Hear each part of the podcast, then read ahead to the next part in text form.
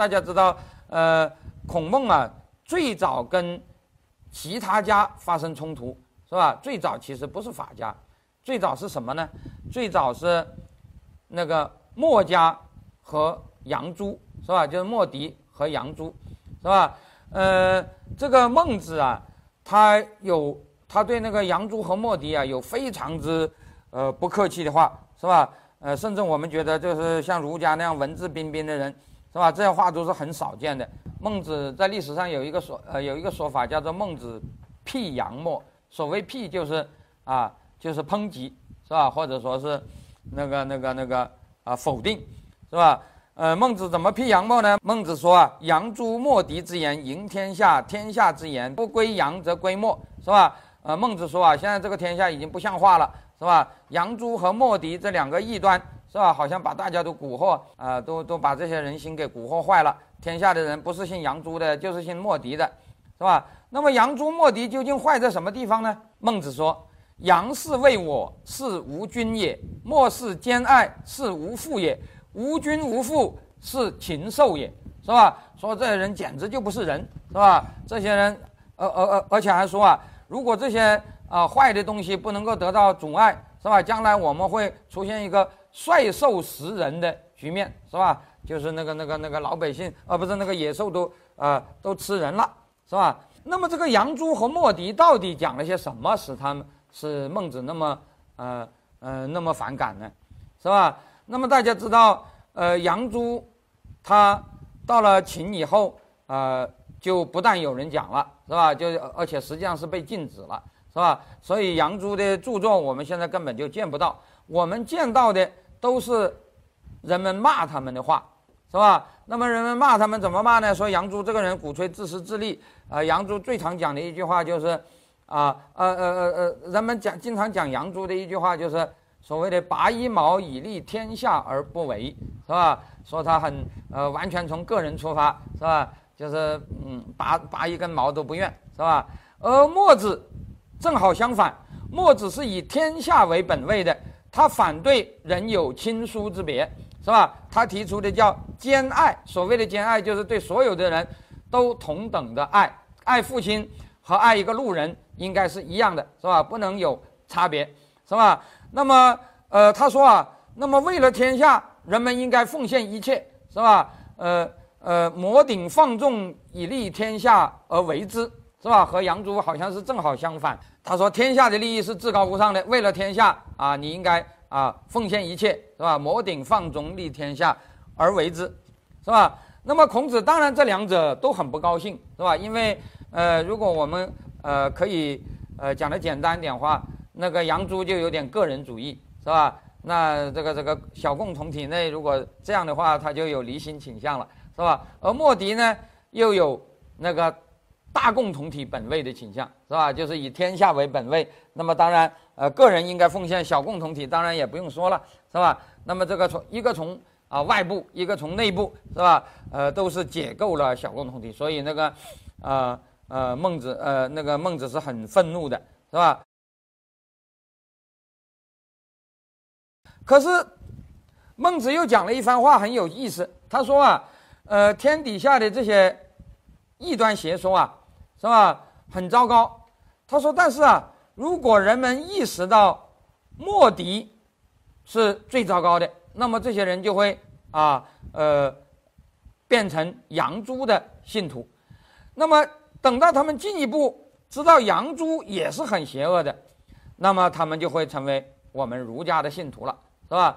呃，这句话叫做“陶墨必归于杨，陶杨必归于儒”，是吧？讲的简单一点，就是你认识到莫莫迪的错误，你就会啊，你就会相信杨朱；然后你又认识到杨朱的错误，那么你就会相信儒家了。这句话如果从字面上听起来，似乎孟子的意思是说杨朱、莫迪都很糟糕，但是相对而言。莫迪似乎更糟糕，是吧？嗯，莫迪因为是最糟糕的，所以你要首先认识到莫迪的错误，是吧？那么你认识到莫迪的错误了，你就变成杨朱，是吧？那么呃，接着你又认识提高了，你就会变成我们儒家了，是吧？所以有人说，有人把这两句话取了个词叫做“杨近莫远”，是吧？也就是说两个人都不好，但是啊，杨朱好像呃离儒家比较近，莫迪离儒家比较远。可是为什么会有这样的说法呢？是吧？嗯，可以说啊，后世的很多人都不能理解。比如说，人家就会讲了，说如果按照我们后人的这个说法，好像杨朱在鼓吹自私自利，而莫迪在鼓吹大公无私，是吧？那么哪怕这个大公无私有点极端，是吧？有点太乌托邦，你也不能说这个东西比自私自利还要糟糕吧？是吧？为什么这个孟子会说，是吧？这个莫迪好像更糟糕呢，或者说是离儒家更远呢？那么，呃，当然有一些人就说了啊，他们说，呃，做了种种的解释，是吧？比如说，呃，有一位学者就说啊，他说，呃，实际上。呃，孟子讲的这句话，他只是举了个例子而已，他并不是说杨墨真的有什么区别。他还说，其实人们也可以直接就相信儒家了，为什么还要中间经过一道呢？是吧？这个啊，陶墨不归杨而归儒，陶儒呃陶杨不归墨而归儒，其实也是有可能的，是吧？那么孟子为什么要这样讲呢？其实他只是漫不经心的啊乱说，是吧？没有什么深意的，是吧？呃，甚至有些人像韩愈，韩愈就说，呃，看起来好像莫迪就是比那个杨朱好嘛，是吧？所以，呃，孔子应该是对莫迪的评价啊更高一点，是吧？孔墨必相为用，是吧？但是这些说法后来都啊，呃，说服力都不大。还有种种的说法，比如有人说，呃，说这个呃，像民国年间有一些人，他基于这个。呃，当时已经有了个人权利这个观念观念是吧？那么他就说啊，呃，他们说孟子的呃逻辑就是，那个我我既要利己又要利人是吧？孟子并不主张呃舍己为人是吧？那么我既要利己又要照顾别人，因此他说杨朱啊，他考虑利己，但是就不讲利人，所以孟子不喜欢。而这个莫迪呢，啊，他那个。利人是要以呃损失自己为前提的，那么他就觉得更糟糕，是吧？因为孔夫子，呃，因为孔孟都应该是，是吧？首先你自己还要有，你才能够帮别人的嘛，是吧？呃，讲的简单一点，就是他认为那个孟子讲的，呃，不是墨子讲的，呃呃不现实，是吧？可是这里我要讲，好像也不是那么回事，因为。呃，很多那些很高调的那些理想，是吧？比如说所谓的所谓的舍身取义、杀身成仁，是吧？像这样的话，孔孟也都讲过，是吧？你怎么能说，呃，孔孟就是主张，就是我虽然要帮助别人，但是我自己是可以不付出的呢，是吧？这个这个好，如果你仅仅是说这个孟呃墨子就是因为是太理想主义了，是吧？那么这个。呃，孟子不喜欢也可以，但是他总不至于比杨朱还坏吧，是吧？嗯，那么还有一些人说啊，孟子的意思是搞中庸之道，是吧？太左也不好，太右也不好啊，我们把这两个加在一起除以二就行了，是吧？可是你这个说法，第一是不能符合他这杨近莫远的这个说法，第二，孟子自己曾经有一段就是说他不在这两者之间啊取啊取平均数的，是吧？呃，孟子有一段提到这个问题的时候啊，他讲：“杨子为我拔一毛而利天下，不为也；墨子兼爱，摩顶放纵，利天下为之。子墨执中，执中为进之，是吧？”他说，当时有另外一个学者想在这中间搞调和，是吧？居在他们啊走中间道路，是吧？子墨执中，执中为进之。孟子先说啊，呃，这个。呃，不走极端啊，搞中间道路，这是可以的啊，就是比较接近我的想法。但是他又说，但你们不能仅仅这样，是吧？他说，执中为进之，但是执中无权，犹执一也。所恶执一者，为其贼盗也。举一而废百也，是吧？这句话的意思就是说，那你光执中也是不行。如果执中无权，犹执一也，是吧？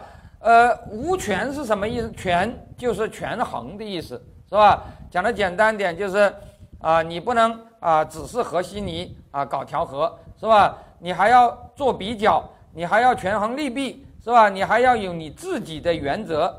如果你这些都不讲，只是是吧？呃，两个是吧？这个这个这个这个啊，这个这个 a 加 b 再除以二，得出一个平均数，是吧？只是啊，和稀泥，是吧？只是搞折中主义。孟子说啊，执中无权，犹执一也。说这样的坏处和走极端是一样的，是吧？没有原则的调和和走极端，在孟子看来都不行的，是吧？呃，如果真的是这样，所恶执一者，为其贼道也，那就成了贼道了，是吧？这个这个孟子认为都是歪门邪道。因此，你可以看看到，孟子强调的还是要有权。所谓的有权，就是有比较，是吧？就是你要有你自己的价值判断。那么他的价值判断到底是什么呢？是吧？为什么他根据这个价值判断可以得出莫迪比杨朱更糟糕的？结论来呢，是吧？我们看到啊，呃，自从有了墨子、有了孟子这本书以后，现在流传下来的最早的一部孟子的注，是汉代的啊啊汉儒赵齐的啊孟子注。汉这个赵齐啊，他在讲这段话的时候，他有一个注，是吧？他说啊，墨翟之道，兼爱为无亲疏之别，最为为理。是吧？他说这个孔子，他说孔孟是要讲亲疏之别的，是吧？这个，嗯，墨翟根本不讲这个，是吧？那就，呃，那个那个的确是离经叛道了。他说杨朱呢？他说杨朱为己爱身，虽为礼，尚德不敢毁伤之意，是吧？呃，不敢毁伤，他是做了一个省略，实际上指的就是，呃，孔子的那句话。就是身体发肤受之父母，不敢毁伤，是吧？也就是说，我的一切不是我自己的，是我父母的，是吧？呃，我不能私自啊把它给呃处理掉，是吧？身体发肤受之父母，不敢毁伤，是吧？那么杨朱说，是吧？他不愿意拔这一毛，如果这拔不愿意拔这一毛，只是为了他自己考虑，那杨朱当然也不是个什么好东西，是吧？可是。如果他讲的这一毛是吧，指的是我是吧，我这一毛属于父母是吧，我不能私自去拔这一毛。那么在孟子看来，这是有道理的，是吧？因此是吧，呃呃，孟子啊认为啊，杨朱啊虽然很呃好像看上去很自私，但是他还可以，但是他还有是吧，他还有那个那个啊父母的东西，他不能啊呃。呃，自己去处理这样一种想法是吧？所以他好像是错的就比较少一点。可是如果按照他的解释啊，这个问题整个就变了，是吧？变成什么呢？大家想一想，所谓的身体发肤受之父母，不敢毁伤，实际上说的不是说他应该不应该毁伤，而是说你有没有权利毁伤，是吧？讲的简单一点就是。这一毛到底是不是属于你的，是吧？这个我的一毛由谁做主，是吧？其实这和，是吧？这和拔不拔啊，应该不应该拔，我认为是两件事。也就是说，如果按照赵齐的这个说法，这三个人的这种争论呢，其实就不是该不该拔这一毛的争论，而是谁有权利拔这一毛的争论，是吧？讲的简单点，就是我的一毛。由谁做主，是吧？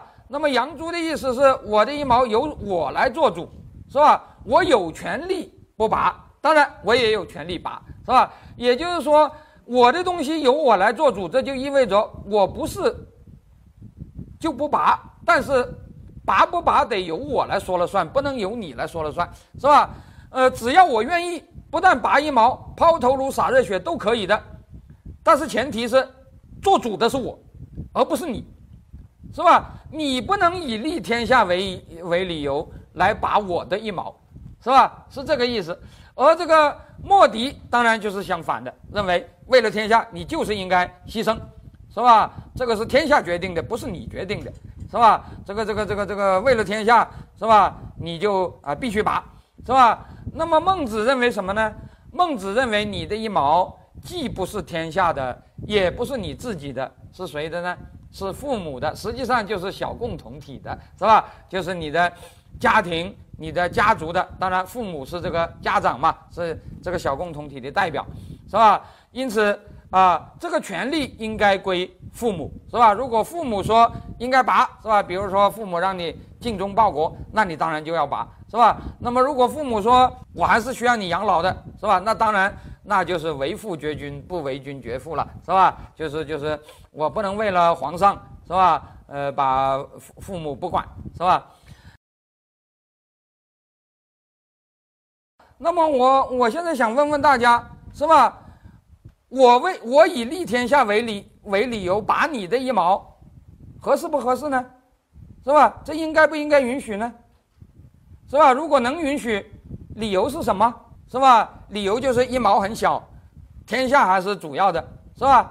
假如你以这个理由，那我就不是只能拔你一毛了，是吧？我可以把你的胳膊都折了，我可以把你的脑袋都砍了，是吧？因为你的脑袋只不过是一个脑袋嘛，是吧？天下有六十亿个脑袋呢，是吧？为了六十亿根一个脑袋，我就可以砍了你的脑袋，是吧？按照同样的道理，我还可以砍掉一百万个人的脑袋，因为一百万比六十亿还是少嘛。是吧？如果按照这个道理，我一直可以推到，是吧？为了六十亿中的三十亿，我可以砍掉二十九亿人的脑袋，是吧？因为二十九亿还是少于三十亿嘛，能这样来吗？是吧？如果这样，这个世界将变成什么样的世界呢？是吧？所以啊，这里我要讲，是吧？这个我们固然要讨论人们应该做什么，不应该做什么，但是人们更要确定。人们可以做什么，是吧？你有权利做什么，是吧？如果一件事情是好事，但是你没有权利做的，你就不应该去做。你如果做了，就不是好事，是吧？比如说，如果你要可怜一个啊，那个，比如说一个穷人，是吧？呃，或者说一个呃残疾人，是吧？呃，你要给他捐肾、捐呃呃呃呃那个那个那个角膜，那非常好，大家都佩服你。可是，假如你不是捐你自己的，而是私自就是去割别人的，那你不成了杀人犯了吗？是吧？你怎么还能是好人呢？是吧？所以我觉得这个道理是很清楚的，是吧？我们中国一个非常大的问题就是，是吧？就是不讲人们可以做什么，只讲人们应该做什么，是吧？那么这个应该做什么就变成一种强制，这个强制往往是不尊重人们的权利的，而只要这个事情变成强制。它就是它就会变成坏事了，是吧？所以，呃，西方有一句话，我觉得这个话其实应该是普世性的，是吧？那就是这个啊，呃，这个 right 啊高于 good，是吧？所谓的 right 就是权利，实际上就是正当，是吧？呃，就是啊，就是啊，你可以做什么，是吧？要比你应该做什么啊更优先，是吧？因为你只有明确了你可以做什么，你才能判断这个事情该不该做，是吧？如果这个事情根本就是你没有权利做的，是吧？比如说把张三的东西给李四啊，哪怕张三的东西给李四是有好处的，这个决定也应该由张三来做，不能由你来做，是吧？如果是这样的话，如果可以由你来做的话，是吧？那你不就慷慷他人之慨吗？你本身有什么优越呢？是吧？而且你可以慷他人之慨，你用这个权利，你就可以自私，是吧？你可以剥夺张三，呃，表面上的理由是为了李四，实际上你剥夺了张三，自己装在自己口袋里了，是吧？有没有这可能？当然有，是吧？所以这里我要讲啊，所谓的保护私有产权，是说啊，呃一个人的私有产权，别人不能随便，是吧？剥夺。那么我们看到，在中国古代这场争论中，是吧？这些人没有用“权利”这个词，但是实际上讲的就是这个意思，是吧？这个我的一毛到底是谁的呀？是吧？这个呃，孟子的意思是：身体发肤受之父母，不敢毁伤，是吧？你的一毛属于小共同体，是吧？属于父母，是吧？因此应该由父母做主，是吧？这个就是他是在权利意义上讲这个事儿的，是吧？那么呃，杨朱啊。那么可能他就是比较观点比较超前，是吧？他认为，这个这个啊，每个人都有自己的权利，是吧？我的一毛应该由我自己做主。那么莫迪就认为，啊，你有什么权利啊？是吧？呃，国家比你大，啊，天下比你大，是吧？呃，只要天下需要，你就应该献出来，是吧？那么呃，孟子的立场是认为杨朱和莫迪都不对。呃，大家可能知道，呃，什么叫权利呢？我这里讲的权利是 right，是吧？呃，不是那个 power 啊，是那个那个呃利益的利，不是力量的力，是吧？什么叫做权利呢？当一件事情你可以做，也可以不做的时候，这件事情就是你的权利，是吧？比如比如说，呃，你投票是你的权利，这就意味着你可以投，也可以不投，是吧？你可以投给张三，也可以投给李四。当投票是你的自由的时候，投票就是你的权利。但是，假如不是这样，你必须投，而且你必须投给我，是吧？你不投给我，我就把你杀了，是吧？那么这个时候投票对于你来讲就不是权利了，而是什么呢？而是义务了，是吧？就像纳税，是吧？纳税你是不能不纳的，所以纳税是你的义务。但是慈善是你的权利，是吧？因为慈善是你可以不做的，是吧？呃，但是你做了，大家就很佩服，是吧？认为你真的是个好人，你做了该做的事儿，是吧？呃，这个是呃。确切的讲，这叫做正确的啊，呃呃呃，行使了自己的权利。当然，这个权利也有好像不那么正确的，是吧？比如说，呃，你是用了你自己的权利，但是这个权利是吧，好像是不太呃动机不太善，是吧？什么什么，是吧？那个那个那个呃，只是为了你谋利，是吧？那个比如说你呃在公共场所抽烟啊，假定假定这个。呃，这个国家没有公共场场场所的禁烟令，是吧？那么没有禁烟令，也就意味着你抽烟是可以的，是吧？因为你是，呃，你这个权利没有被剥夺嘛，是吧？可是你是不是该抽烟呢？是吧？那当然你就不应该，是吧？因为你抽烟影响了别人，是吧？呃，假如呃，假如这个啊有禁烟令了，那你根本就没有抽烟的权利，是吧？但是这一切都是首先在你的权利。啊，清楚的情况下，才能做下一步的判断的。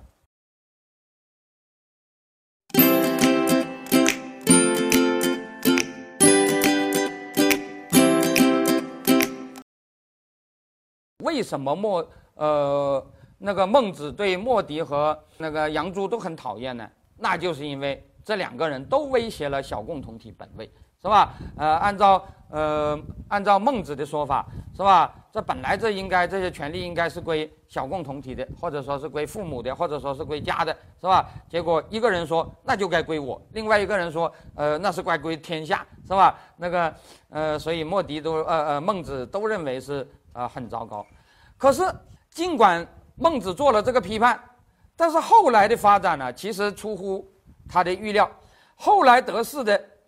既不是莫迪，也不是杨朱，是吧？相反，杨朱、莫迪这两支学问呢，当初好像是显学，是吧？天下之人啊，不归杨则归莫啊，好像如果按照孟子的说法，那个时候好像天下就只有呃莫迪和杨朱这两派了，是吧？大家都是呃其中之一。可是很有意思，到了后来，这两家不仅消失，不仅衰落了，而且几乎可以说是消失了，是吧？这个杨朱的著作，我们现在完全不知道，根本就没有，是吧？莫迪呢？我们现在有一本《墨经》，可是这个《墨经》啊，说实在的，和我们一般理解的莫迪的思想一点没有关系，是吧？现在我们看到的这个《墨经》，基本上讲的是一些技术性的东西，是吧？所以有人把它归为科技史的著作，是吧？呃，而且里头还有一些呃讲怎么推断的啊，就是那个所谓的莫辩逻辑，是吧？呃，他有一些关于逻辑的知识，但是他关于社会的观点，关于那个呃诸子百家中的那些争论，是吧？关于他的政治社会啊这些立场，完全看不到，是吧？呃，所谓的“摩顶放纵，立天下而为之”这些话也不见于现在的墨经，是吧？也就是说，墨子的这些思想，实际上也已经淹没了。但是虽然这两支淹没了，可是对小共同体的破坏，从这两个方面的破坏。是吧？从内部啊，呃，鼓吹啊六亲不认；从外部鼓吹国家的强制，是吧？这两种东西不但没有随着杨墨两家的消除而消除，反而是吧，搞得越来越厉害，最终就瓦解了周制，是吧？使得这个社会走向了秦制。那么为这一套做论证的就是法家。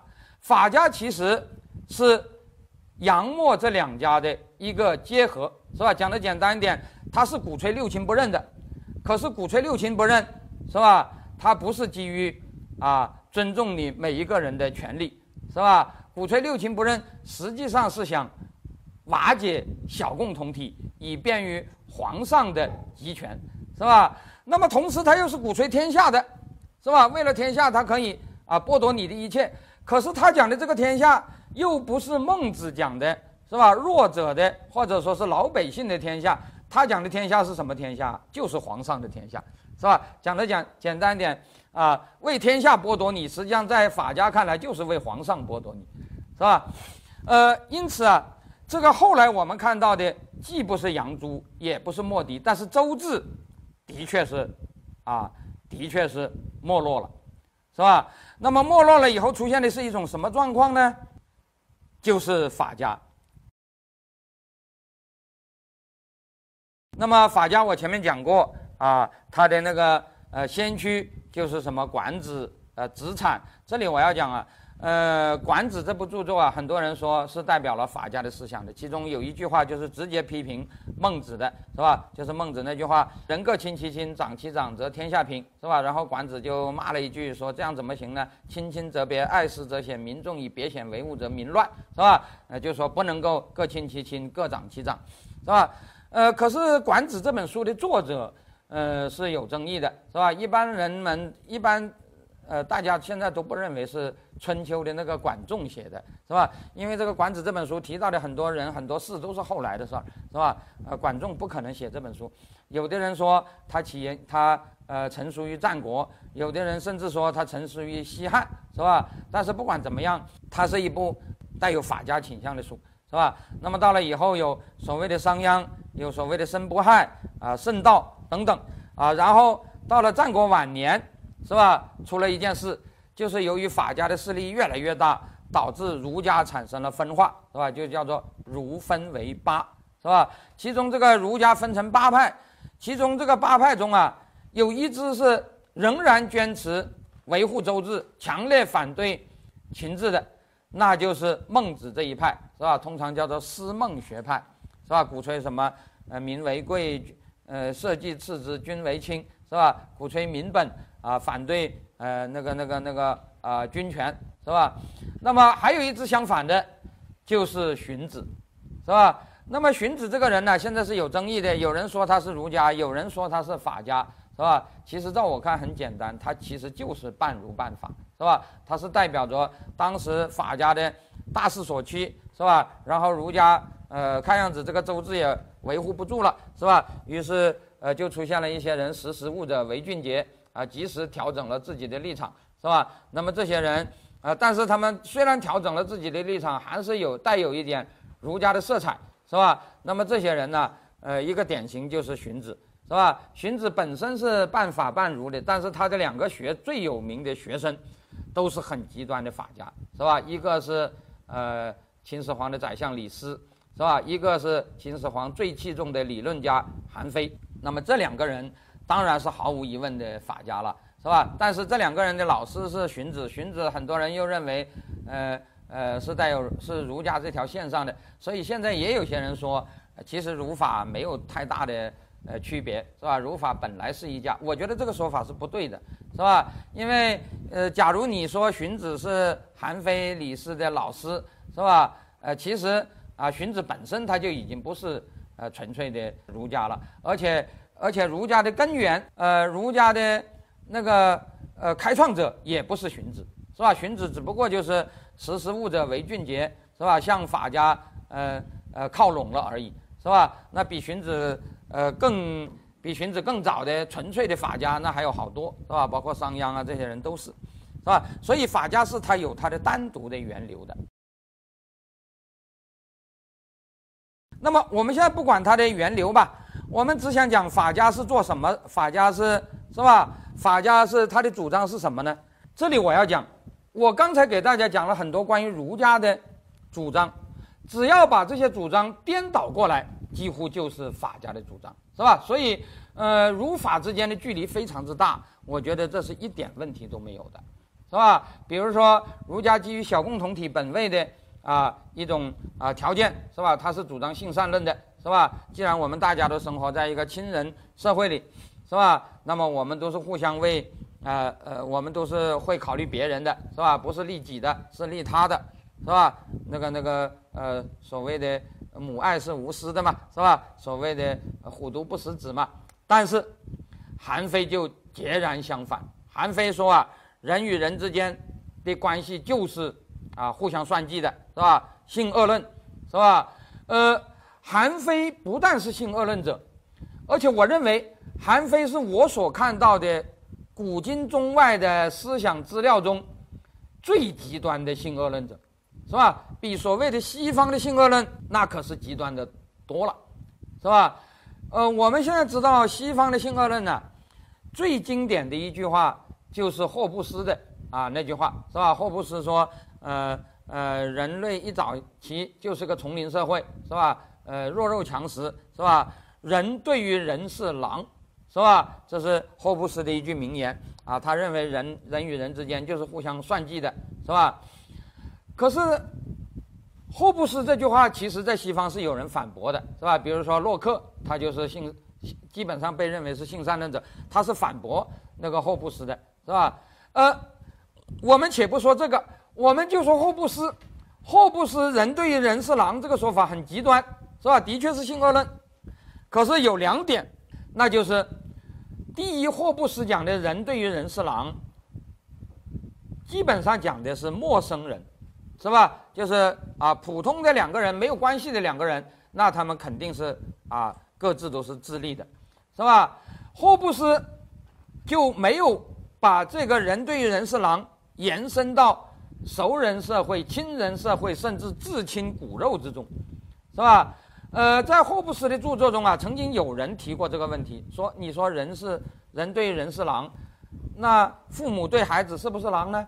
是吧？”那个霍布斯啊，其实他对这个问题是很纠结的，是吧？呃，他曾经前后有过呃不一样的回答，是吧？一开始他说啊，呃，他说好像父母应该也是为自己考虑的，因为呃，他养儿呃是为了长大，呃呃给他。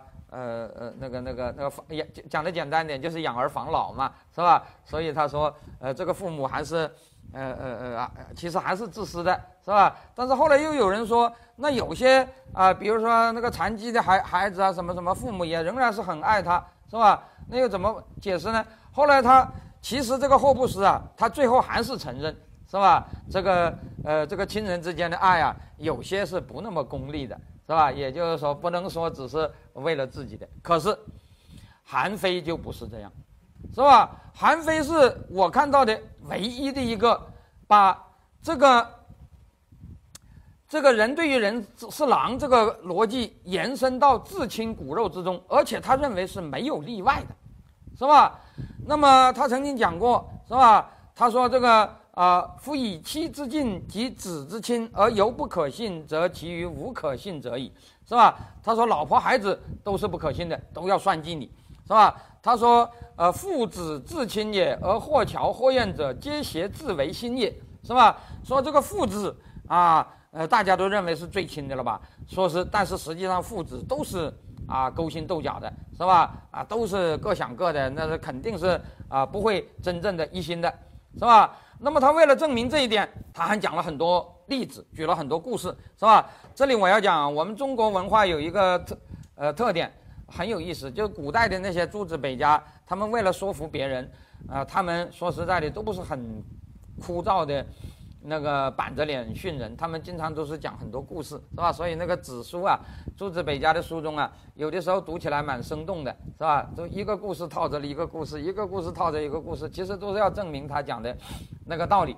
那么韩非，大家知道韩非的这个学问是为谁做的呢？就是为皇帝做的，是吧？《韩非子》这本书本来他就不想给老百姓看，是吧？他就是想给那个皇上看，让皇上呃那个器重他。是吧？所以他讲的那些都是为皇上想的，是吧？他就讲，他里头有一段话提到，他说啊，呃，比如说你这个皇上，你有很多妃子，是吧？然后你就呃，你有很多老婆，然后你就特别器重啊，呃，特别爱其中的一个老婆，你给了他很多东西，是吧？把他扶植到一个很高的位置上，是吧？然后嗯，这个这个让他的孩子啊当了太子，说这个你最爱的这个老婆是不是就会爱你呢？是吧？韩非的回答说：“不是的，往往最希望你快点死掉的就是这个老婆，是吧？为什么呢？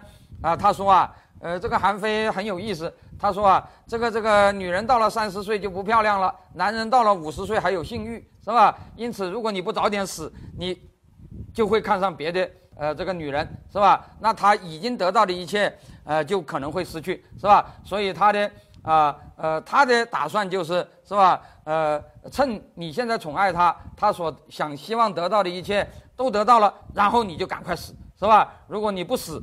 那么他就会觉得有威胁，最希望你早死的就是你最爱的这个老婆，是吧？然后他说儿子也是这样，是吧？他说你有一大堆儿子，那么你啊最爱其中的一个，是吧？那你就立他为太子，是吧？那这个人就会因为你爱他，他就爱你吗？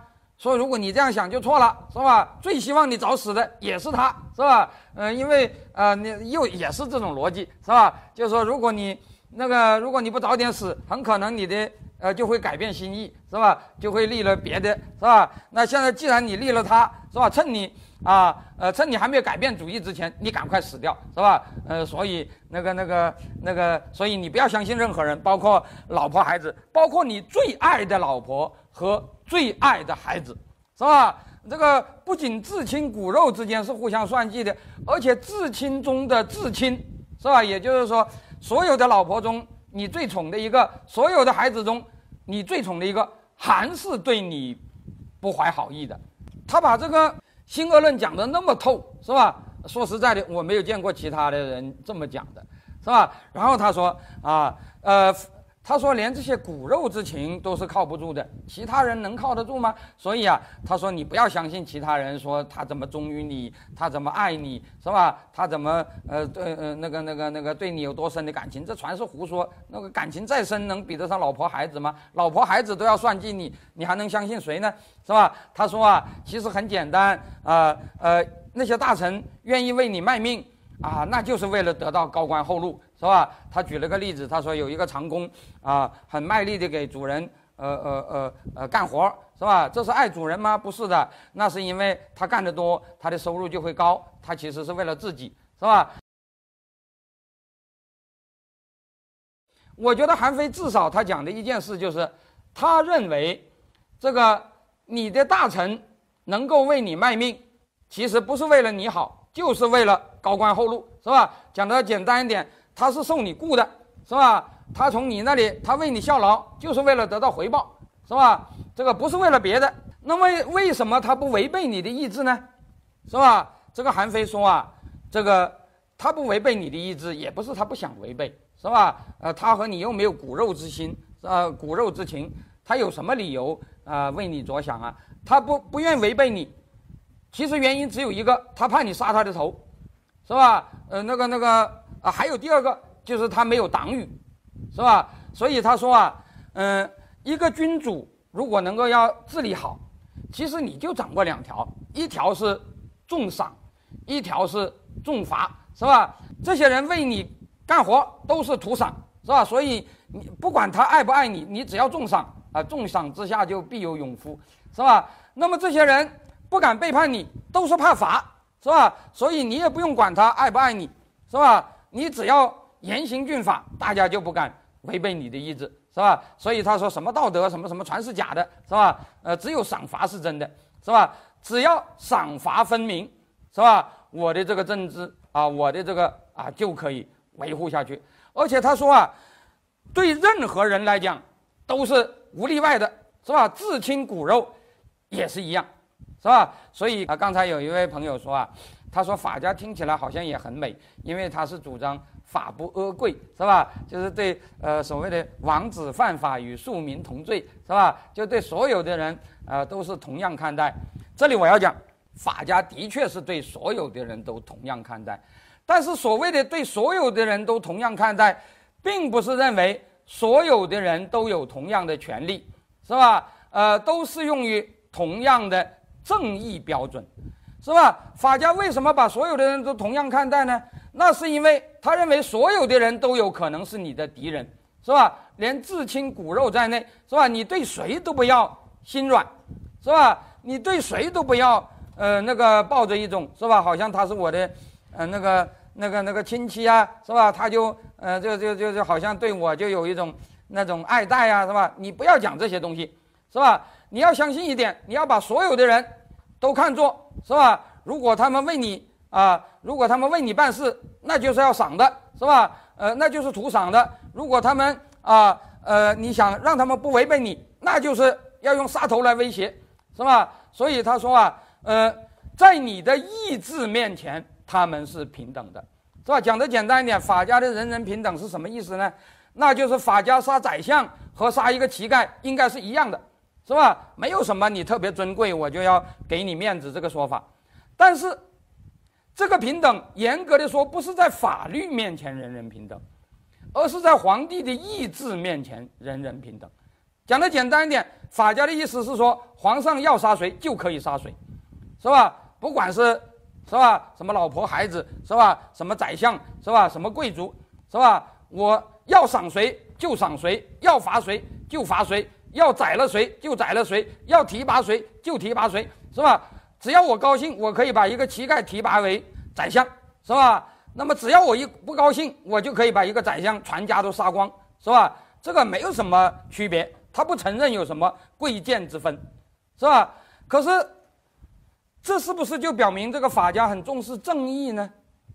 是吧？不是的。所以啊，呃，到了汉代啊，有一个现象非常有意思。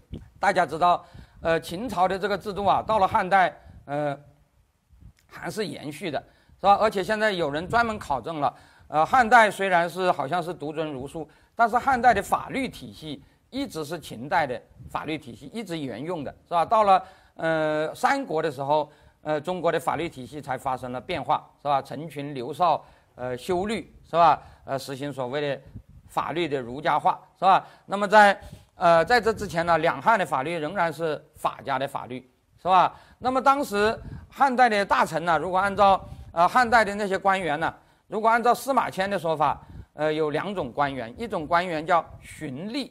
是吧？什么叫循吏呢？就是这些人比较呃循规蹈矩，是吧？比较呃做事有自己的分寸，是吧？他们都是相信儒家的，是吧？他们有呃呃经常考虑道德的呃那个那个约束，是吧？他们对自己要求很严，他们也经常对老百姓进行教化，是吧？呃，都希望把大家给搞成善良的，是吧？呃，重教化不重刑罚，这就是啊循吏，是吧？据说循吏。呃，主要是受到儒家的影响。那么还有另外一种官员叫做酷吏，是吧？这个酷吏是什么意思呢？酷吏是根本不讲教化的，是吧？酷吏认为人，是吧？人就是自私的，是吧？没有什么可教化的，是吧？那怎么办呢？那就是赏罚，是吧？那么酷吏就是特别强调严刑峻法，是吧？而且很多酷吏本身就是汉代法律的编撰者，是吧？呃，如果用一句呃呃现在的说法，他们是那个时代的法学家，是吧？汉代的很多法律就是他们编写的，是吧？可是后来有人就发现一个现象，说这些酷吏啊，恰恰是是吧？真的要用到法律的时候，恰恰是他们非常喜欢所谓的舞文弄法。什么叫做舞文弄法呢？就是对法律进行任意的解释。这个法律是他们自己定的，但是他们往往是吧，有非常大的自由裁量权。什么自由裁量权呢？其实就是看上面的眼色，是吧？比如说，呃，这个人明明没有罪的，但是上面认为要杀掉，那你就罗织罪名把他给杀了，是吧？哪怕他无辜的也要杀，是吧？那么上面认为这个人是应该放的。哪怕这个人明明是犯了很大的罪，是吧？但是他是吧？上面喜欢这个人，是吧？要留这个人，是吧？那不管怎么样，是吧？你也就呃取法啊，呃呃，就是是吧？就就就也要放，是吧？用当时的说法叫做“不循三尺法，专以人主意志为欲”，是吧？就是说，实际上他根本就不按照法律的条文，而是按照什么呢？而是按照上司的。眼色，是吧？上司喜欢的人啊，那么啊，他犯了罪，我也要把他弄成没罪的；上司反感的人，哪怕他没罪，我也要啊，呃，把他给整死，是吧？所爱者挠法活之，所憎者取法灭之。为了迎合人主，什么挠法、取法、玩法、枉法的事情都可以干，是吧？这就是所谓的酷吏。酷吏是不讲道德的，但是他是不是就讲法治呢？是吧？好像也不怎么讲。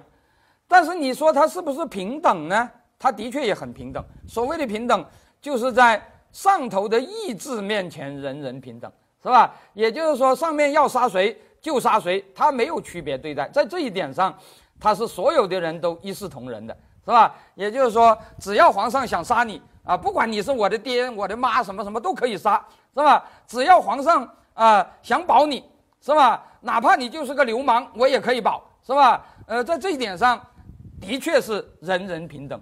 但是说实在的，这不是在正义面前人人平等，是吧？不是在啊公民基本权利面前人人平等，这只是在皇帝的意志面前人人平等。为什么人人平等？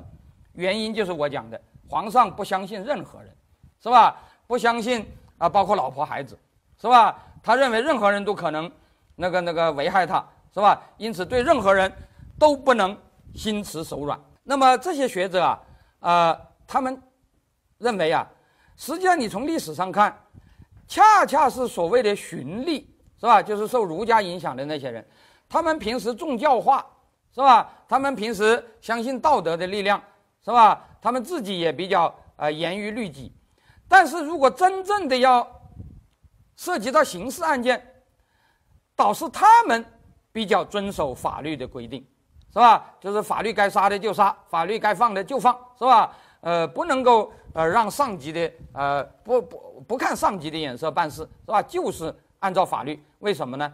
是吧？因为是吧？如果从法治的角度讲，他们要维护法律的权威，但是更重要的是，是吧？他们有道德，是吧？